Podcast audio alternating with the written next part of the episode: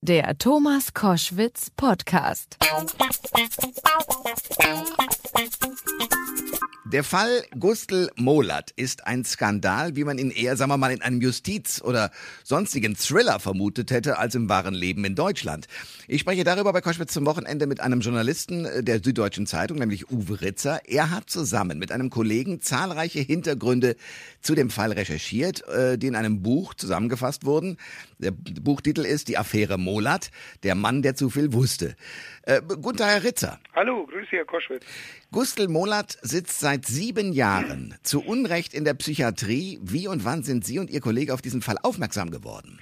Naja, der Fall Mollert geisterte so äh, 2011 schon mal so durch Internet. Es gab auch Fernsehberichte drüber.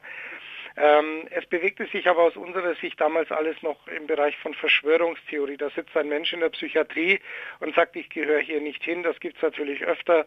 Auf der anderen Seite gab es ein rechtskräftiges vom Bundesgerichtshof bestätigtes Urteil gegen Mollert. Und es gab auch im Bayerischen Landtag, als der Fall da mal in einem Rechtsausschuss landete, da gab es überhaupt kein äh, Bestreben, auch nicht von der Opposition, das nennenswert aufzugreifen. Und wir haben gesagt, wir interessieren uns dann oder wir steigen dann ein, wenn es einen Link gibt, etwas, was aus dem Verschwörungsfall einen Fall macht.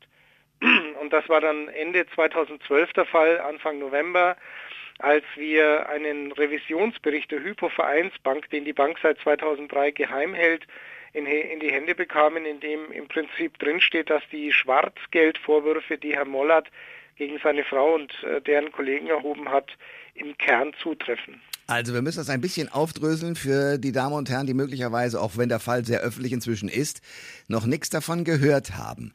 Ähm, also Gustl Molat ist in der Psychiatrie. Welche Rolle spielen seine Ex-Frau und die Hypovereinsbank?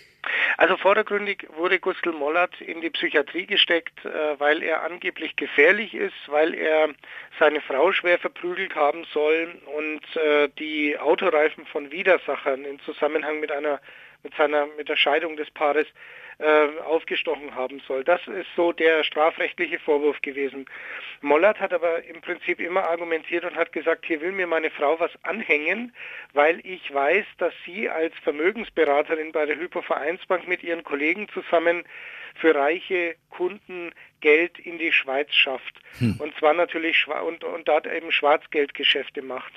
Und Mollert hat im Jahr 2002, 2003 unzählige Briefe an alle möglichen Institutionen, Behörden geschrieben und eben auch an die Hypovereinsbank, wo er diese Vorwürfe erhoben hat. Die Hypovereinsbank hat dann sehr schnell reagiert, hat es überprüft und äh, stieß da auf ein Netzwerk von Mitarbeitern, die teilweise auch an der Bank vorbei Schweizgeschäfte gemacht haben. Nur hat die Bank das für sich behalten, während auf der anderen Schiene wiederum Herr Mollert vor Gericht plötzlich dastand als der Gewalttäter, der irgendwie gefährlich ist und äh, weggesperrt wurde unter sehr merkwürdigen Umständen. Ha. Aber wie konnte das denn so weit kommen? Denn was Sie da schildern, äh, ist ja doch eine sehr offensichtliche Veranstaltung und ist doch im Grunde genommen ein Betrug der Hypovereinsbank. Naja, strafrechtlich war die Hypovereinsbank äh, nicht verpflichtet, diesen Revisionsbericht, den sie mit ihren Erkenntnissen bereits im März 2013, äh, Entschuldigung, im März 2003 auf dem Tisch hatte, äh, der Justiz zu geben. Sie hat es einfach für sich behalten. Mollert hatte derweil das Problem, seine Frau hatte ihn wegen der angeblichen Misshandlungen angezeigt und er wäre aus einem normalen Prozess, wenn er als normal gesunder Mensch verurteilt worden wäre, wäre er mit ziemlicher Sicherheit mit einer Bewährung davon gekommen. Die Frau ging aber vor dem Prozess, zwei Tage, drei Tage vorher, äh, ging die zu einer Psychiaterin in einer äh, namhaften Klinik in Erlangen und äh, erzählte der, wie Herr Mollert, ihr Mann, also angeblich tickt.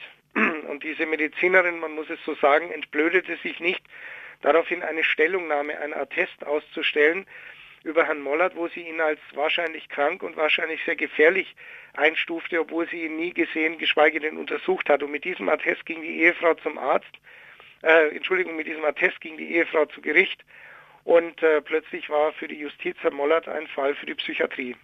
Ist das irre? Äh, der Fall ist viele Jahre alt. Ähm, ich persönlich habe den erst vor ein paar Monaten äh, sozusagen richtig wahrgenommen erst.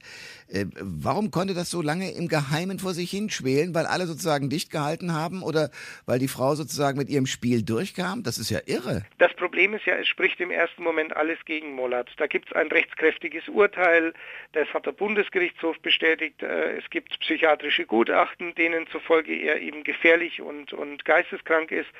Ähm, da äh, da gibt es wahrscheinlich viele Fälle, könnte ich mir vorstellen, äh, wo man wo man in, in einer ähnlichen Konstellation ist und wo dann aber einer sagt, ich bin, ich bin hier völlig zu Unrecht, nur man glaubt ihm nicht.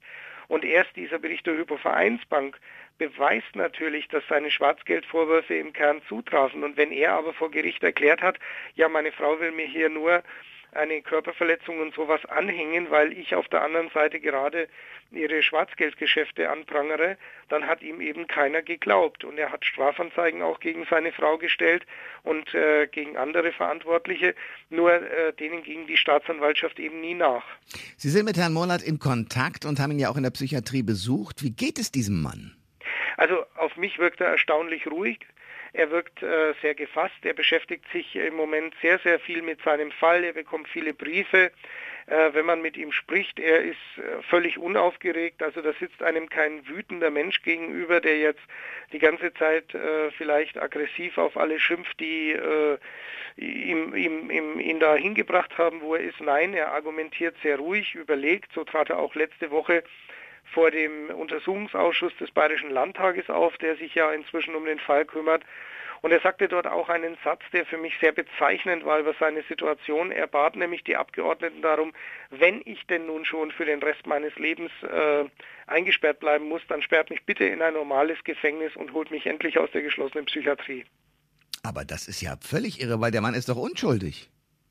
Naja, im juristischen Sinne ist er nach wie vor, ähm, äh, er wurde zwar damals vom Vorwurf der Körperverletzung freigesprochen 2006, aber eben nur, weil man gesagt hat, er ist schuldunfähig, er ist ja krank. Und äh, inwieweit er jetzt Opfer eines Komplotts wurde oder irgendwelcher Intrigen und Machenschaften oder auch von ganz äh, banal gesprochen von Rechtsfehlern, und äh, das wird jetzt äh, hoffentlich irgendwann mal das Landgericht Regensburg klären. Es liegen beim Landgericht Regensburg ein Wiederaufnahmeantrag von Herrn Mollert, respektive seines Anwalts Hans Strate.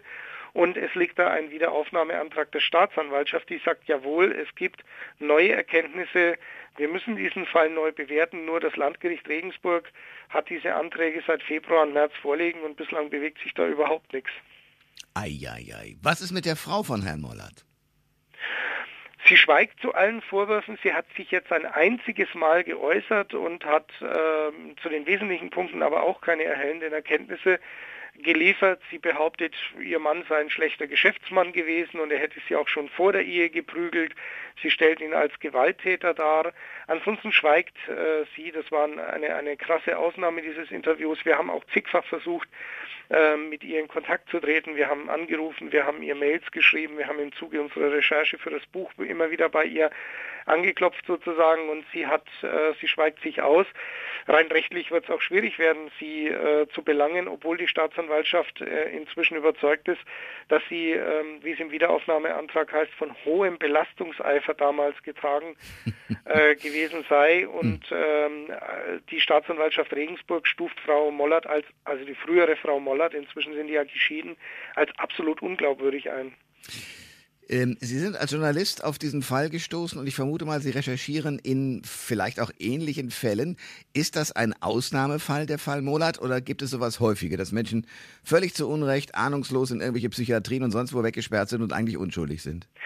Ich kann Ihnen da keine belastbaren Zahlen nennen, aber ich kann Ihnen sagen, dass seit Olaf Schibilla und ich mit unserem Buch begonnen haben, es so ist, dass äh, wir täglich, wirklich täglich, seit Monaten, jetzt seit November, ähm, Briefe, Mails, äh, Anschreiben von Menschen bekommen, die sagen, uns geht's auch so oder uns ging's auch so oder in ähnlicher Form. Ähm, wir können schlichtweg diese Fälle nicht alle untersuchen. Ich wage es auch nicht, eine seriöse Prognose abzugeben, wie viele Menschen unrechtmäßig in der Psychiatrie sitzen. Aber es gibt zwei Fakten, an denen kommen wir nicht vorbei. Erstens, in Bayern werden in etwa gemessen an der Zahl der Bevölkerung doppelt so viele Menschen in die geschlossene Psychiatrie eingewiesen wie im Bundesdurchschnitt. Und außerdem ist in Deutschland die Zahl der in ähm, psychiatrischen geschlossenen Einrichtungen und in Entziehungsanstalten einsitzenden Menschen in den vergangenen 20 Jahren äh, hat sich die verdoppelt. Und äh, das ist schon ein Hinweis darauf, entweder werden wir alle immer kränker und in Bayern sind wir verrückter als die anderen, oder aber ähm, es sitzen da auch viele, die da nicht hingehören. Ja, äh, ein letztes nochmal zu Herrn Mollert, der davon ausgeht, dass er in einem Gefängnis bleiben muss. Der geht nicht davon aus, dass er ein freier Mann ist demnächst? Also ich glaube an der Stelle, hoff, er hofft natürlich schon. Er hofft natürlich schon, dass er rauskommt. Er hofft, er redet davon, dass er sagt, ja, wenn die Gerechtigkeit muss irgendwann siegen, da glaubt er schon dran, aber er macht auf mich den Eindruck, dass er auf alle Eventualitäten vorbereitet ist. Äh, er ist da sehr desillusioniert und ähm, ich glaube, dass er da irgendwo zwischen Hoffen und Bangen schwankt. Es gibt den Satz, vor Gericht auf hoher See ist man in Gottes Hand. Ich habe den Eindruck, da hat er sehr recht. Ei, ei. Das war äh, Uwe Ritzer von der Süddeutschen Zeitung, der zusammen mit einem Kollegen das Buch geschrieben hat, Die Affäre Molat, der Mann, der zu viel wusste. Ich danke sehr für das Gespräch. Ich danke Ihnen. Alle Informationen zur Sendung gibt es online auf thomas-koschwitz.de.